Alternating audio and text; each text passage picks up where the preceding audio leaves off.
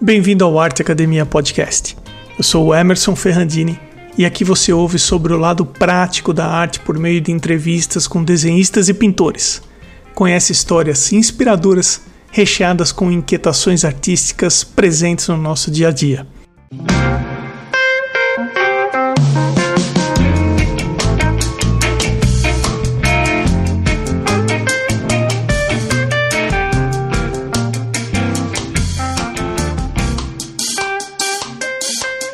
Jonathan, eu queria começar primeiro te perguntando que região do Brasil você está? Nordeste. Nordeste? Eu tô na Paraíba. É. Que cidade? No Extremo Oriente. João Pessoa, capital paraibana. Tô na Paraíba. Legal. É o ponto extremo das Américas. Ah, que bacana. É, eu tô vendo, ó, pra, pra quem quiser já ir dando uma olhada no trabalho muito, muito, muito legal que o Jonathan faz. O perfil dele tem dois. Eu tô com o Instagram aberto aqui. Um é Gathers, que tem é, GEDRS, é, G-U-E-D de dado E-R-S, e tem um outro, arroba Aquarela para Casamento. Mas vamos começar do começo. Jonathan, é, conta um pouquinho aí da tua história. O que, que você estudou? Como é que é? Bom, olha, não difere muito da, das demais histórias que você provavelmente já ouviu no podcast. E o pessoal também. É, sempre gostei de desenhar, desde criança. Né? Cultivei esse hábito pelo desenho logo cedo. Não sei se pelo fato de ser filho único e ficar muito tempo sozinho ali, a criatividade precisava ser externada, né? Precisava externalizar essa criatividade. Então, o começo foi assim, foi desenhando normalmente na escola. Era um menino que desenhava na sala de aula e essa vontade, né, essa curiosidade de buscar representar, isso foi norteando, né? Então, o meu contato com a arte começa muito cedo, na infância mesmo. Eu, foi um, um, um norteador, assim, para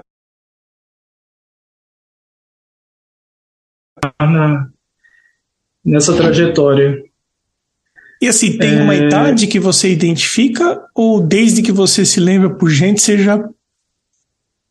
Olha, eu não sei se por uma convenção minha, por conta do tempo, eu não, não sei mais se é verdade ou eu, eu estipulei essa data, mas eu tenho memórias assim, cinco anos de idade, desenhando bonequinho palitinho e pensando, não, eu acho que tá faltando uma orelhinha nesse boneco.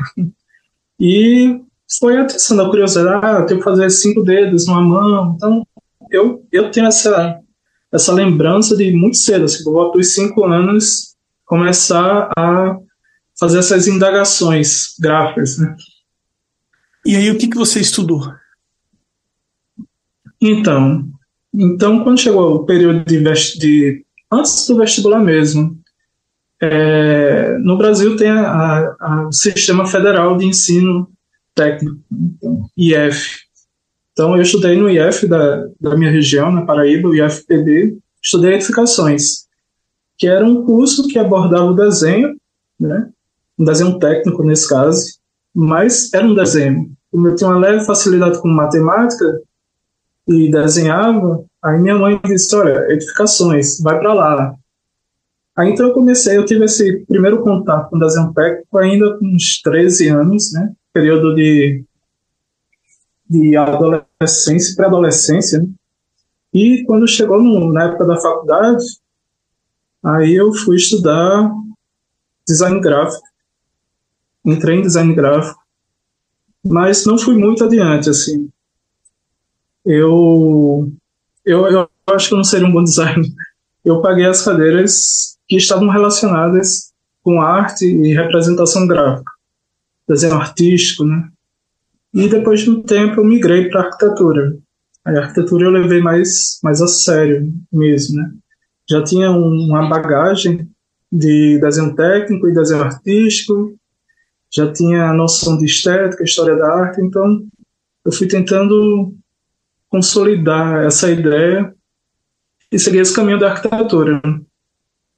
imagino que perspectiva não é um problema para você. Não, não. não, a gente faz muito. Muito. Eu fiz muita perspectiva. E como é que foi? É... Desculpa te interromper. Uh, não, como é que foi a não, tua transição? Depois, uh, no momento aí que você se viu na arquitetura, você começou a trabalhar uh, com arquitetura ou não? Como é que é? Antes de entrar em arquitetura, eu já trabalhava, de certa forma, com arquitetura por conta de edificações. Né? Então, eu, eu concluí o, curso técnico em edificações e fui trabalhar com projetos, elaboração de projetos arquitetônicos em escritórios de arquitetura, elaboração de projetos de engenharia em escritórios de engenharia. Então, eu tive esse período é, nessa área antes de adentrar o curso. Quando eu entrei no curso de arquitetura, eu já, já tinha uma certa intimidade com o assunto. Né? Foi bacana, trabalhei muito tempo nessa área, alguns anos. E aí, se o pessoal foi até o seu perfil, eles viram aí arroba aquarela para casamento. Isso é bem direcionado. Eu confesso que é a primeira é. vez que eu vi algo assim tão específico e nichado de um tipo de ilustração, de arte, numa técnica para determinado evento, né? É, bom, o que, que você pode falar sobre esse trabalho? Olha, não foi algo que eu planejei. Não foi. Não, eu, eu nem sabia que existia um nicho tão específico. Mas é como eu disse anteriormente, a questão do, do caminho, né? que o desenho foi, foi uma forma de nortear as decisões que eu tomei ao longo da vida. E foi esse o caso. Eu comecei a desenhar, comecei a desenhar em arquitetura, né? Eu, eu fui apresentado a aquarela, então o meu primeiro contato com a aquarela foi no curso de arquitetura. Gostei, né? Eu morria de medo de aquarela e de, de cor, mas aí você né, vai trabalhando, aí foi a época que eu conheci Urban Sketches e tal, e comecei a, postar desenhos, desenhos de catedrais, né? A João Pessoa é uma, uma cidade antiga, é a terceira mais antiga do país. Então a gente encontra algumas ordens, né? A gente vê muitos exemplos de arquitetura sacra na cidade.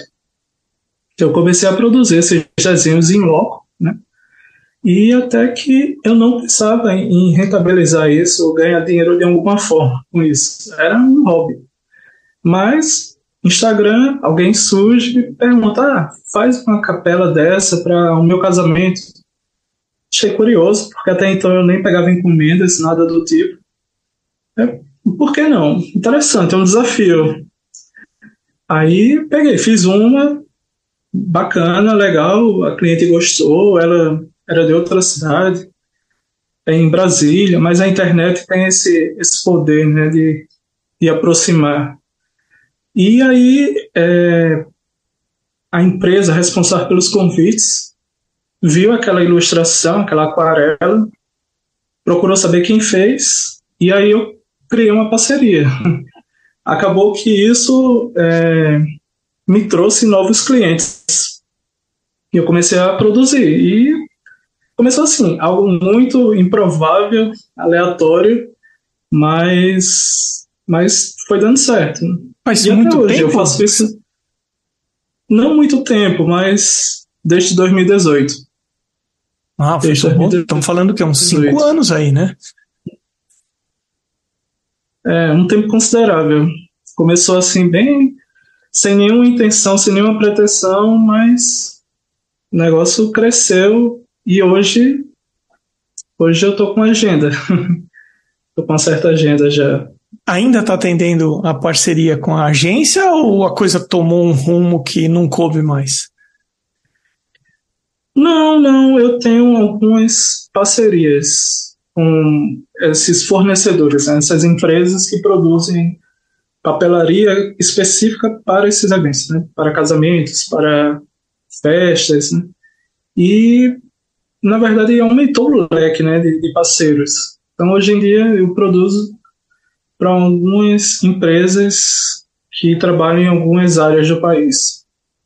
Então, deixa eu aproveitar que você conseguiu essa primeira parceria? Porque eu imagino assim: você colocou no Instagram sem pretensão nenhuma, e aí uma pessoa viu e falou: Pô, você não pode fazer uma ilustração dessa para mim, para o meu casamento? E você deve ter se perguntado: tá bom, quanto é que eu vou cobrar nessa primeira ilustração? Depois, a agência fez contato com você para fazer uma parceria. Então, a primeira pergunta que eu quero te fazer: se você teve dificuldade, se você tem dificuldade para colocar preço nas suas aquarelas, e depois eu gostaria que você me contasse se quando a agência te abordou, ela chegou a conversar com você alguma coisa de preço ou ela apenas te perguntou quanto você cobra e eu vou passar para as clientes isso com ou sem alguma comissão? Ou ela falou por que, que você não cobra numa determinada faixa? Então, vamos por partes. Primeiro eu queria saber, independente de agência ou não, como é que você lidou e como você lida hoje em dia com a questão preço? Olha, essa, primeir, essa primeira situação, né, o primeiro contato, é, até então eu não produzia desenhos com o intuito de, de, comercializar, era um hobby, então eu não tinha muitos parâmetros. Foi difícil, foi difícil porque eu, é, eu busquei, perguntei a alguns colegas que trabalham com isso, me deram pistas, mas eu não sei se, se é, usar em consideração o preço do material que você usa fosse um bom parâmetro, porque além disso tem a questão intelectual. Então eu fiquei pensando no tempo que que eu já desenho, né? Tudo que eu já passei com desenho, as noites virando, desenhando, né? A dedicação. E eu disse, caramba, como é que eu vou contabilizar? Como é que eu vou mensurar isso, né? Transformar em, em, em cifrão. Foi difícil o primeiro, foi bem difícil. Eu cobrei um valor bem baixo, mas além disso, da, da, dessa questão do, do, tempo que você se dedica àquela, àquela atividade e o valor né, agregado, tem, tem um, um peso, né, um contrapeso que é o, o, a incerteza se vai fechar ou não, se a pessoa vai achar caro ou não. Aí eu fiquei, sabe, botando na balança para saber como é que eu ia chegar no valor ali específico. Foi difícil, mas deu certo. Deu certo, a cliente gostou. Aí eu percebi que eu cobrei barato, porque ela não questionou o valor, aceitou de imediato, pediu o Pix. Era na época que o, o, o Pix estava começando a, a tomar corpo, então a primeira foi difícil. Aí, depois disso, você se sente levemente mais confiante e diz, não, agora eu tenho um referencial. Né? A, o pior é botar a primeira marcha.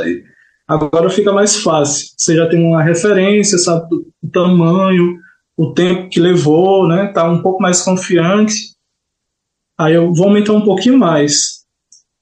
O próximo cliente topou de cara, fechou. E assim, foi a experiência. Né? Eu precisava de um referencial para conseguir chegar num valor que fosse interessante comercialmente, mas também que fosse legal para mim. Foi assim, de pouquinho em pouquinho, ajustando aos poucos. Não, não, não foi muito rápido. E quando a agência veio tempo. conversar com você? Ah, pronto. É, é, no caso, a, a, agência são, são fornecedores, né? são empresas. Né? É, a abordagem foi muito simples, foi, foi muito acolhedora, no caso é, perguntou o preço da, do meu trabalho, quanto custa, eu dei o valor X, ela disse ok, vou passar para o cliente. Então foi muito tranquilo. Em alguns casos, é, acharam que o valor estava um pouquinho elevado, mas aí é, tentei justificar o porquê, né? Não só a questão do material, mas o tempo que você se dedica, né, o esforço, vou ter que estudar. Quando eu comecei a aquarelar, eu precisei refinar desenho, eu sentia a necessidade de aprimorar meu desenho para entregar um trabalho mais interessante. Então, eu precisei estudar, eu gastei tempo para isso. Eu tinha que rentabilizar, tinha que colocar isso é, no valor de alguma forma. Eu estou olhando aqui enquanto você respondia, eu fui ali no arroba aquarela pra, para aquarela para casamento. E aí eu vi que a maioria das imagens são de igrejas. É, esse Sim. é o tema normal que as pessoas pedem ou eles pedem retrato para você também? É raro, mas eu já, já fiz. Houve situações que o cliente queria um retrato, eu achei bacana a ideia, foge do, do, do habitual, mas o carro-chefe tende a ser a, o cenário da, da cerimônia, ou seja, pode ser uma igreja, também pode ser um local externo, né? então uma paisagem, sítio, e monogramas. Monogramas é uma febre, o pessoal gosta muito monogramas, né? Aí foi bacana para mim porque aí eu trouxe elementos lá do design, tipografia, estudar cor, diagramação, peso visual, veio aquela ideia de gestalt todinha que a gente estuda no design, tentar aplicar isso, eu achei bacana. Achei, eu pensei que eu não fosse trabalhar com design, mas as aquarelas de casamento me deram essa essa chance né, de trabalhar com Mas, é, você design, vê que, de certa que forma. engraçado isso, porque às vezes a gente estuda alguma coisa que no momento não tem conexão, você fala, pô, eu acho que eu não... Você mesmo falou aqui no começo, falou, eu acho que eu não vou ser um bom designer, e aí a coisa acaba que lá para frente você acaba usando uma coisa que de repente no momento não fez sentido. Agora, fazendo isso há cinco anos, é, que dica você pode dar? Ou como que você trabalha exatamente quando o cliente quer negociar o preço que você está colocando na sua aquarela? É, sei lá, ele te deu um, um você passou o orçamento para ele, sei lá, vou dar um valor aleatório, 200 reais. E ele fala, não dá para fazer por 150. Como é que você conduz esse tipo de situação? A pergunta é ótima. Emerson, eu, eu procuro entender cada caso. Cada caso, para mim, é um caso, é um desafio, é algo novo. Eu gosto de usar o bom senso, gosto muito de, de entender a outra parte, e eu analiso muito essa abordagem, como essa abordagem é feita. Tem pessoas que chegam perto de mim e dizem, Jonathan ou Guedes, Guedes, gosto muito do teu trabalho, acho sensacional, adoro. Meu sonho é, é uma aquarela sobre meu casamento e tal. Mas no momento o orçamento está apertado, eu não consigo, sabe? Então, essa forma de abordagem você entende, compreende. Pessoa não está desmerecendo seu trabalho, ela está tá abrindo o jogo, sabe? Então, eu tento, não, olha, então vamos fazer assim, será que fica interessante para você? Para mim fica ok? Tá beleza, tá beleza vale a pena. Sabe? Mas não chegou a, assim, eu não cheguei a fechar determinadas situações, mas tem gente que chega e diz, ah, tá caro. Aí eu disse, olha, infelizmente eu, eu, eu preciso disso para pagar conta, para viver, então é, eu fico imaginando que se a pessoa, não, não sei qual é a profissão dela, mas provavelmente, se a pessoa chegar e tratar dessa forma, ela também pode ficar um pouco é, sem querer recuar também, né? Então, eu acho, eu, eu considero muito a, a, forma de abordagem do cliente, né? Então, dependendo da situação, a gente resolve, né? Procura ser maleável ou não, depende. Mas, assim, no geral, eu nunca tive muito estresse com isso. Sempre deu para fechar, ou no mínimo é, ficou assim, tudo ok, sem, sem nenhum problema. Eu entendi perfeitamente isso que você explicou, é, faz todo o sentido, até porque quem casa, se uma coisa que existe é conta para pagar, porque é uma série de coisas que envolvem um casamento, é, apenas uh, esse argumento de que ah, eu tenho muita coisa para pagar, é meio que faz parte do pacote daquilo que ele se propôs a fazer. Mas eu entendo é. perfeitamente isso que você está falando. É, achei bem interessante isso que você comentou, que depende da abordagem, né? É, pô, já falei, sei lá quantas vezes aqui no podcast que é, não tem nenhum problema pechinchar, o problema é não saber pechinchar. Você não precisa desqualificar para pagar menos. Infelizmente, é, tem pessoas que, que, que, fazem dessa maneira.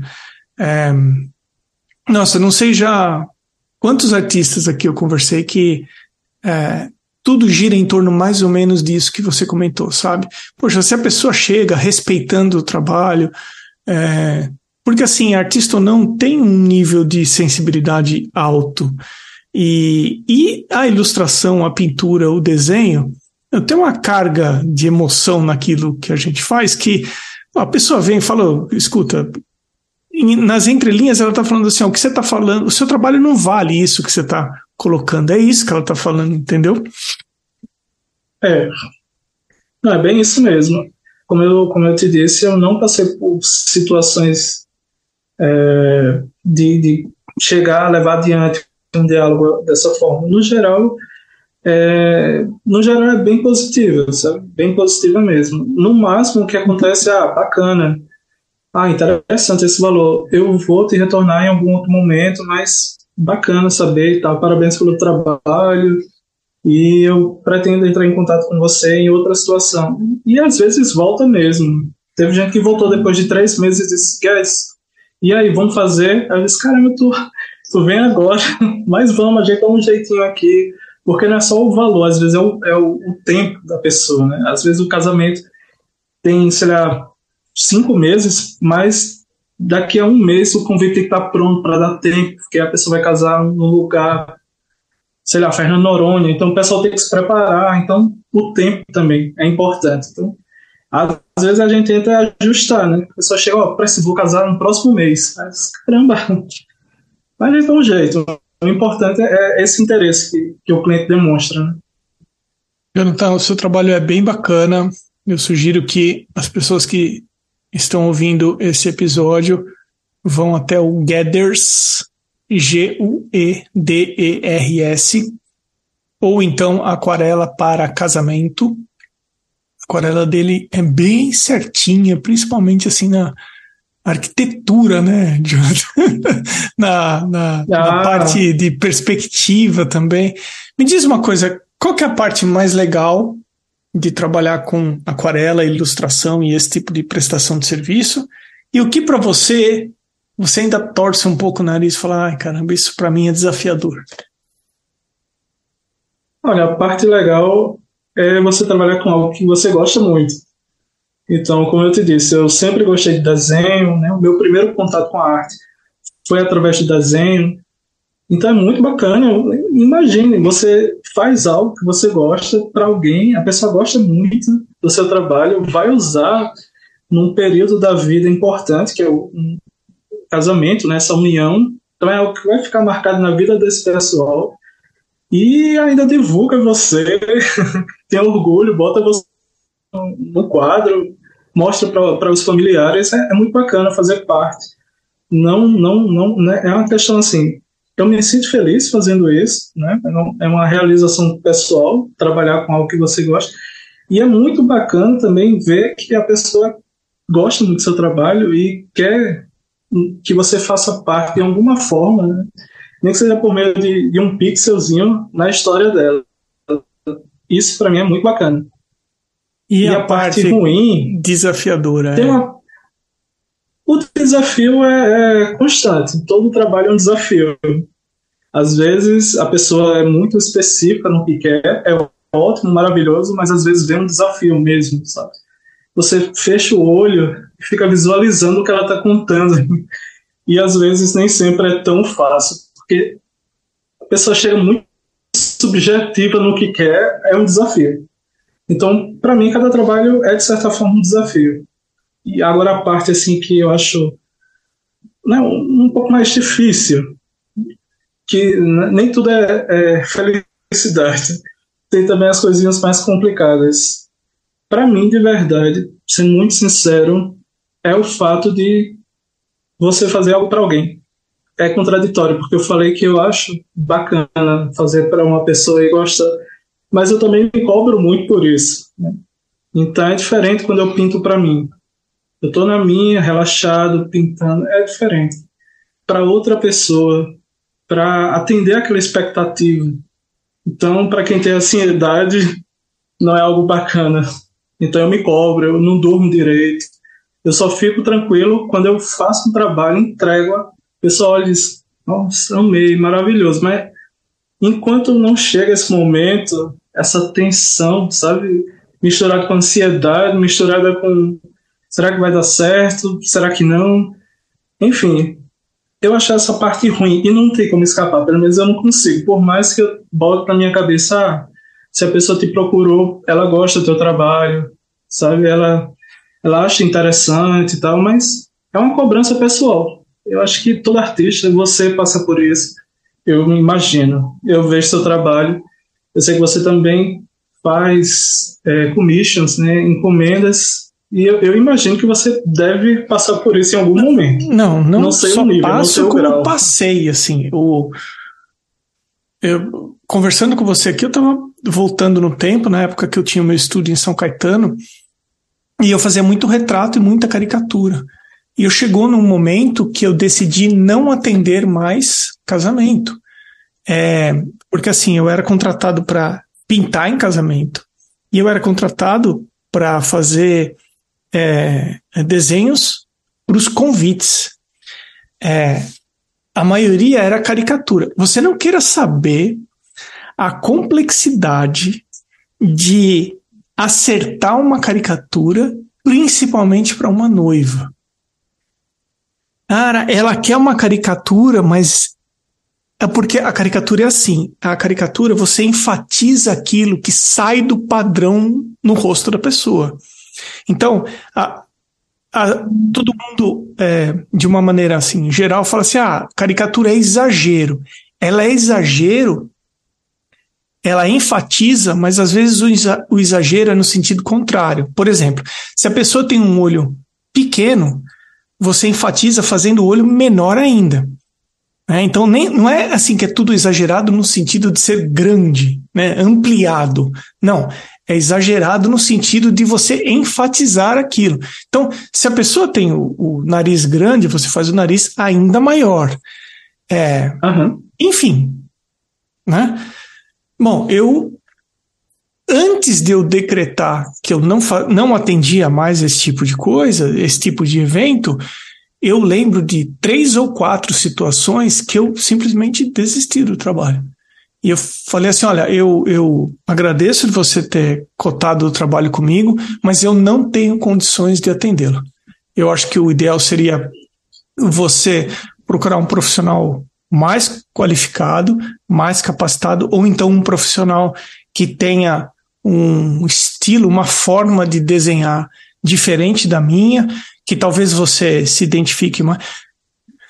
Olha, a complexidade na porque você está mexendo com a imagem. Olha só, olha a contradição. Você está mexendo com a imagem da pessoa naquele momento que todas as atenções estarão voltadas para aquela pessoa.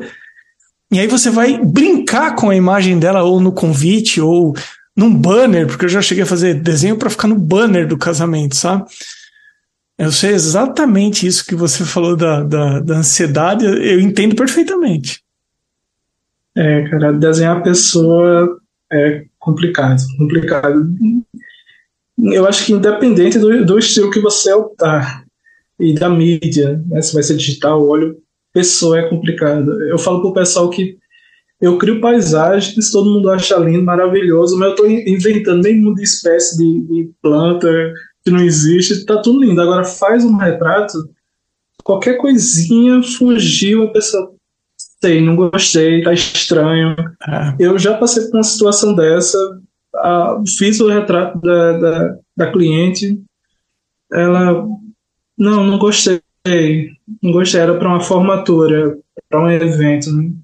Exatamente, não, ela não era a noite, mas era o centro da, naquele momento, um retrato em aquarela e tal. Eu tive que fazer esse trabalho duas vezes, né? Fechei assim, eu vou fazer, nem que seja a última coisa, mas eu vou entregar.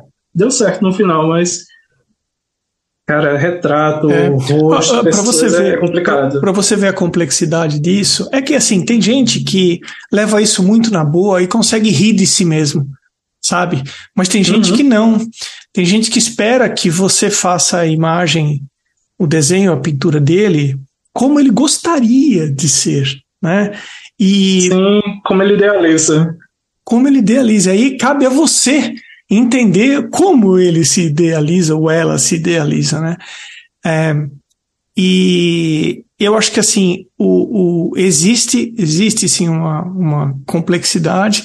Isso porque a minha caricatura comparada com a caricatura dos outros caricaturistas que eu conhecia, que a gente fazia parceria, etc., a minha era a mais sutil, a mais próxima de um retrato, porque hum. eu era. É, é, não, tinha colegas que, assim, era para perder a amizade mesmo a caricatura que ele fazia. Ele não estava nem aí com a reação, sabe, da, da cliente, do cliente. Era, uhum. A minha era mais comportada. E eu não sei se era exatamente por causa disso.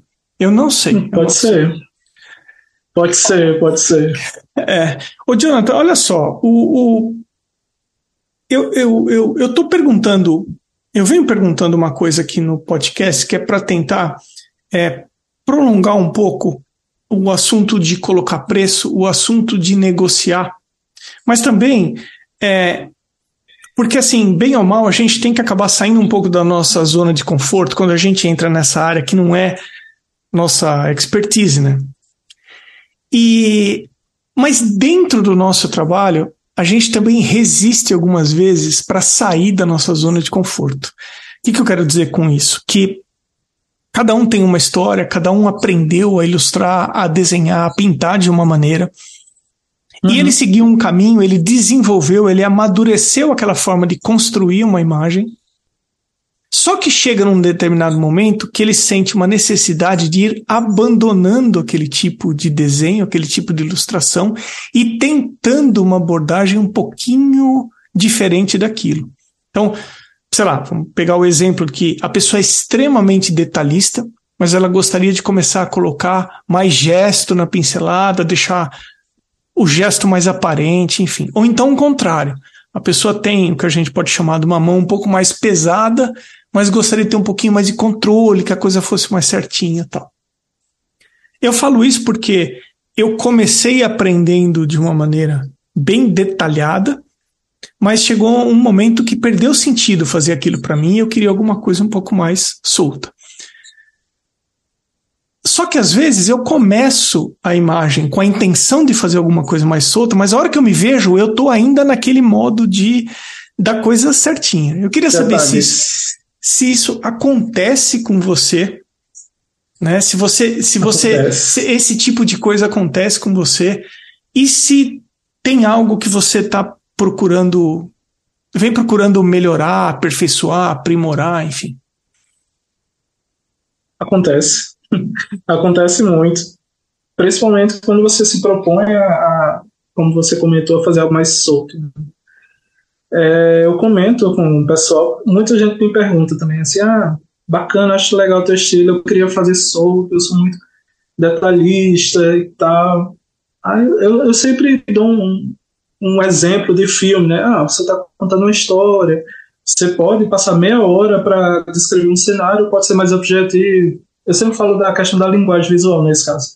Mas no meu caso, eu, eu digo assim, olha, é, eu criei mecanismos para tentar seguir.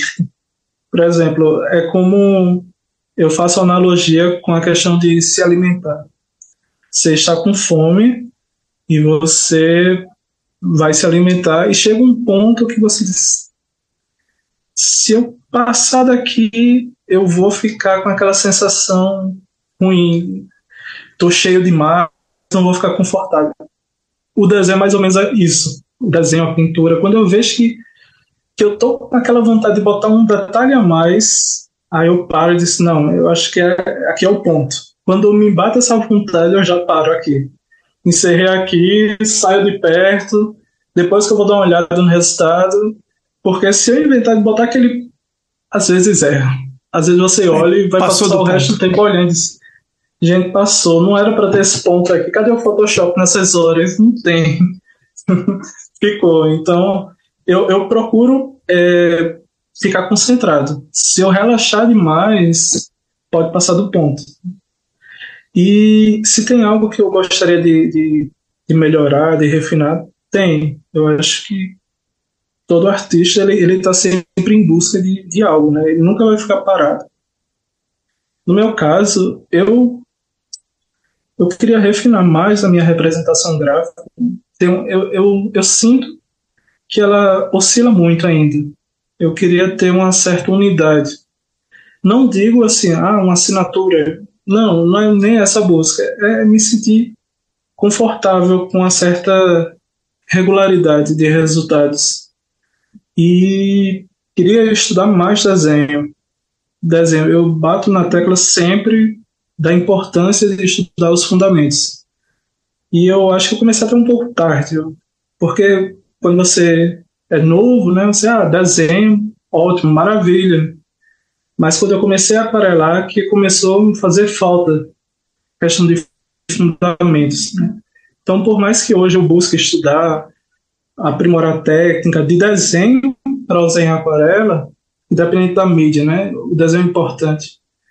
Eu é algo que eu pretendo continuar estudando. É isso, desenho. Não, não, não acho que que tá bom.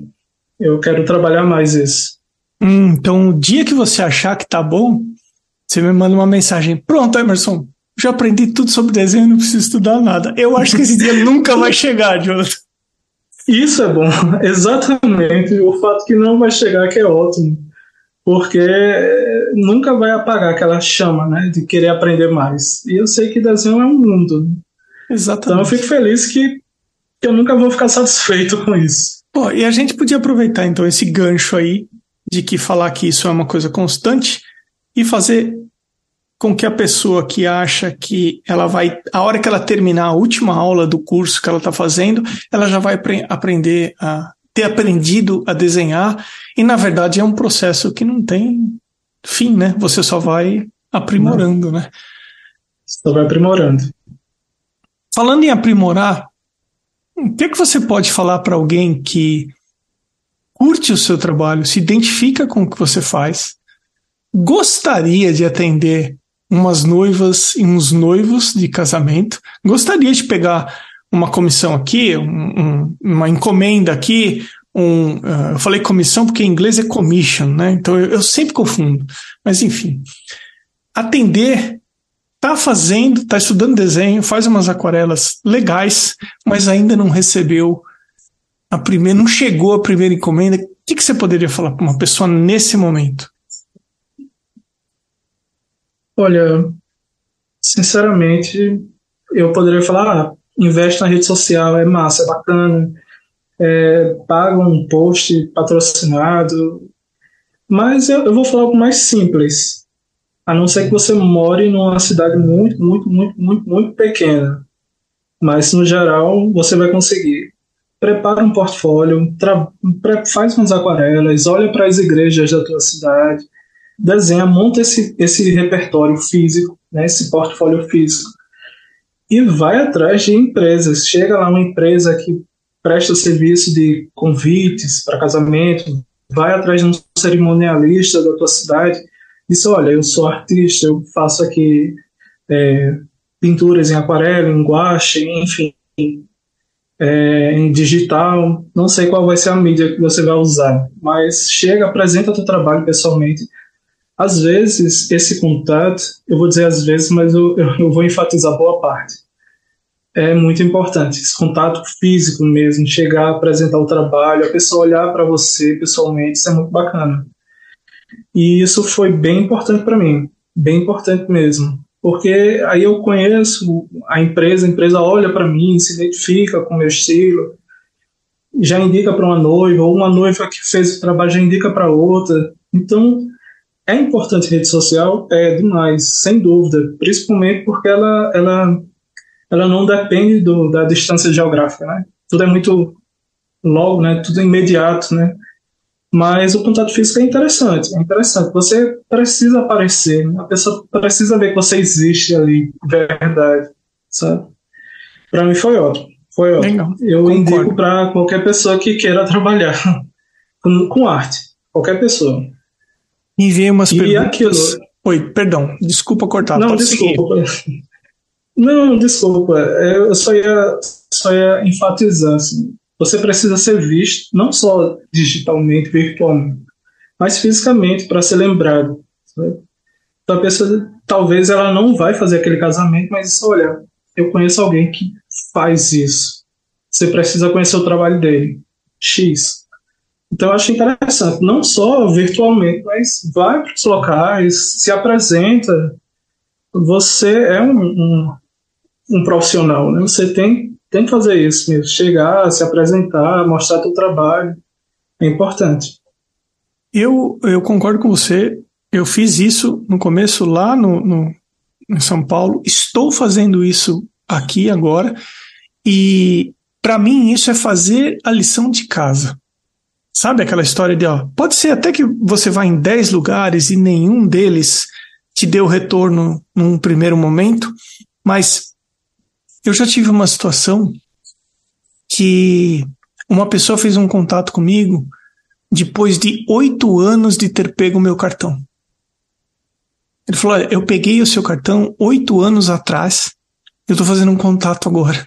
Então, poxa, é, vai plantando, espalhando, plantando semente, que uma hora acontece um aqui e uma hora vai chegar uma outra encomenda de um lugar que você nem espera que, que, que você nem lembra mais que talvez você divulgou, enfim, eu concordo plenamente. Mas eu mandei para você umas perguntas rápidas para o pessoal te conhecer um pouco melhor. Me diga, se você encontrasse com você lá no começo, quando criança, que conselho você daria para si mesmo? Difícil, bem difícil essa pergunta. Bem difícil, mas eu diria, olha, não vai ser fácil, mas continua, vai estudar, vai se aprimorando. Talvez não faça sentido agora, mas lá na frente vai fazer. Então vai, vai seguindo, vai, vai na fé, vai no que você acredita. Não, não fica pensando agora, senão vai se frustrar. Vai fazendo o que você acredita e batalha para isso. Estuda, vai seguindo. Se você pudesse escolher dois ou três artistas como mentores, quem seriam? Vivos. Vivos. Vivos? Sim. Caramba. É... James Mitchell. Não, é Jim Mitchell. É um norte-americano. Ok. E gosto do trabalho dele, super me identifico com a trajetória dele. Acho que seria muito interessante para ter um papo, ter uma mentoria com esse cara. E James Gurney. Super queria conhecer aquele cara. Queria passar uma hora conversando com ele. Eu acho que seria um conhecimento que eu levaria para a vida toda. Uhum. Sem dúvida. Pelo menos esses dois seria bem interessante. Qual é o livro que, se você pudesse, você distribuiria para todas as pessoas como um presente?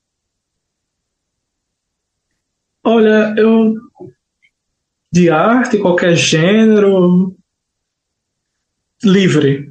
Mas eu vou usar um de arte.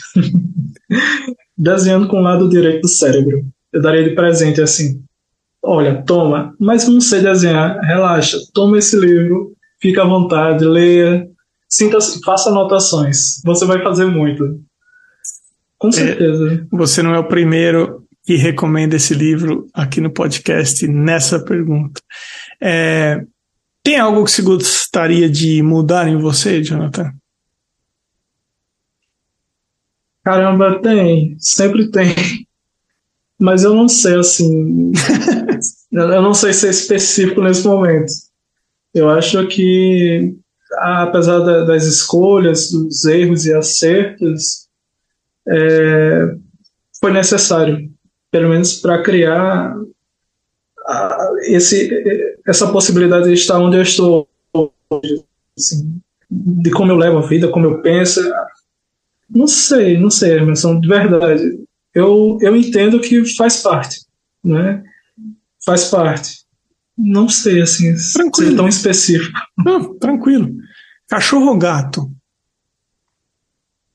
Eu tenho uns dois. Eu, eu, eu gosto da lealdade do cachorro. e gosto da vida do gato. Assim, gosto da independência dele. Eu acho que eu ficaria com o gato. Apesar Ele... de gostar muito também. Oi? Eles se dão bem ou não? São melhores amigos. Sério? Incrivelmente. Sério, se dão super bem.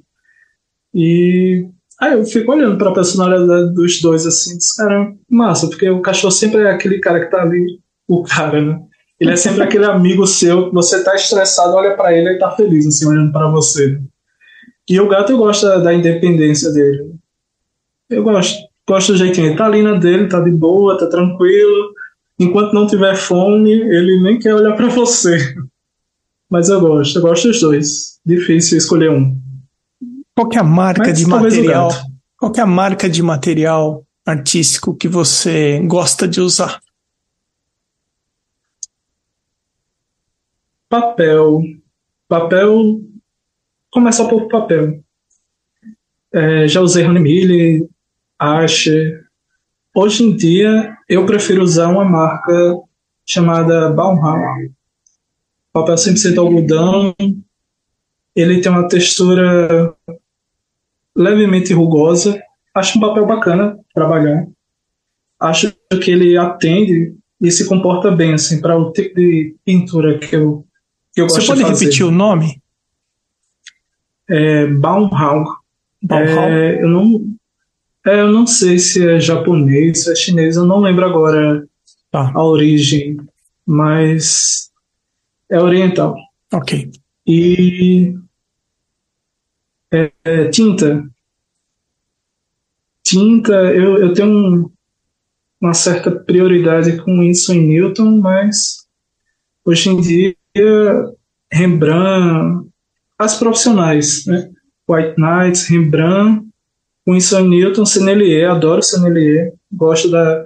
Pena que eu me melo todo, que eu sou meio desastrado, e ela, ela, ela sempre tá fresca na paleta, sempre. Me emborco todo, assim, me melo todo, tenho que ter cuidado, senão eu sujo aquarela sem querer com ela. E tem uma nacional, Quati. Ah, é uma empresa nacional, né? do interior de Minas Gerais, mas super me identifico, assim, acho bacana. Tem um bom custo-benefício também. E pincel, pincel é complicado, pincel é caro, né? Mas eu uso certas naturais e sintéticas e geralmente da 20 ou Winston Newton também. E marcas mais populares também, Ceramic, Ceramic tem uns pincéis bacanas, opções é, com bom custo-benefício. Meu, meu material é muito fácil, assim, é, é bem básico. Para quem trabalha com aquarela, está bem, bem, bem acostumado com eles. É, você falou que às vezes você se cobra por fazer trabalho para você. E vamos imaginar a situação que você resolveu que amanhã à tarde você vai sentar e fazer uma aquarela para você. Você tem algum tipo de ritual? Tem alguma coisa que você gosta de ter no estúdio enquanto você faz suas criações? Olha, um ritual. A aquarela, antes de chegar no papel, ela já está comigo há alguns dias. Eu estou pensando nela. Né? Como é, eu tenho uma certa demanda de trabalho, então tem, tem aquarelas que eu pensei mês passado, dois meses atrás nela, fiz um sketchbook, um estudo rápido, e quando dá, dá tempo eu olho para ela, para o sketchbook, e diz, tenho que fazer essa aquarela. Então ela começa, ela não começa tão de imediato assim. Eu já venho pensando nela antes. Quando chega o momento dela mesmo, assim, momento, não sei porque eu lavo as mãos, fico com esse, essa mania de lavar a mão e música. Aí eu coloco uma playlist, mas eu não coloco música clássica não, tá? É música para cantar mesmo, para ah, é? eu pinto cantando mesmo, não tem problema. É, faz uma camada, aí o pessoal usa secador, né? Não, eu não tenho secador. Eu faço uma camada, pego o violão, vou ficar tocando, fico relaxado, dou uma olhada lá, ah não, tá fresco ainda, continuo tocando, fico, vou cantar, muda a playlist. Eu, eu gosto de, de, de música, eu gosto bastante de música. Então, é, tem séries que eu fiz que eu criei uma playlist assim específica para aquela série, para pintar ouvindo aquelas músicas. Eu acho que não pode faltar isso, música. Olha, se esse não é o estereótipo do artista, tá muito perto. Que ele vai lá, ele coloca uma camada, ele pega o violão, ele toca um pouco, ele dá uma olhadinha. Nossa, Desse jeito. sensacional, adorei o ritual Desse que você jeito. tem. Muito bom. Quando eu, eu, eu, comento com o pessoal, ah, como é que você seca? Você deixa secar naturalmente, usa um, um secador? Eu digo, não, eu pego o violão. Eu seco com violão. Enquanto seca, eu vou tocando, vou fazendo um barulho, um solo. Não precisa ser uma música. Vou brincando ali. Jonathan, meu caro, alguma coisa que a gente não conversou? Fique à vontade aí. Ah, eu fiquei pensando assim, caramba, o que é que eu posso falar mais? Mas tem um negócio interessante. A gente falou sobre casamento, sobre aquarelas de casamento, mas é, tem algo interessante que eu queria compartilhar com você, que é essa série atual que eu faço. Então, depois da pandemia, né, na verdade, durante a pandemia, me veio a ideia de deixar um pouco de lado as edificações, as construções, porque afinal de contas ninguém casou em pandemia, né? Não, não dava para casar, não dava para ter festa, né? Não dava para aglomerar. E eu acabei me voltando para quem ficou interno, né? Eu externalizei quem ficou interno, as pessoas. Então comecei a pintar pessoas, a fazer é, a vida do cotidiano, né? que são essas pessoas. Ah, é só isso.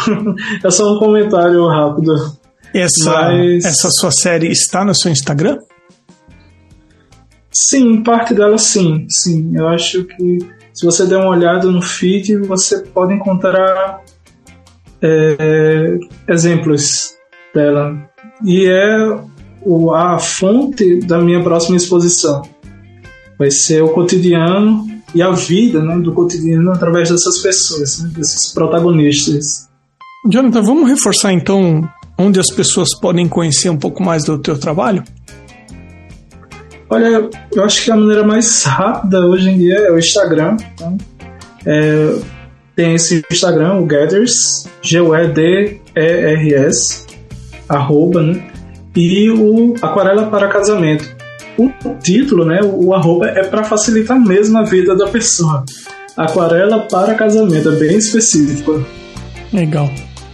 Jonathan, muitíssimo obrigado pelo nosso bate-papo, por você ter atendido o podcast. Eu espero que o podcast faça com que mais pessoas conheçam o seu trabalho, mais pessoas se casem e contrate você para fazer ilustração. Eu agradeço demais, demais, demais. Eu, eu, eu te acompanho já tem um tempo. Alguns artistas que passaram pelo podcast, eu tive o prazer de conhecê-los pessoalmente, bater um papo com eles. E eu disse, cara, que bacana essa ideia. A gente sente falta, né, de, de um meio para expor, para bater um papo e, cara, você é sensacional.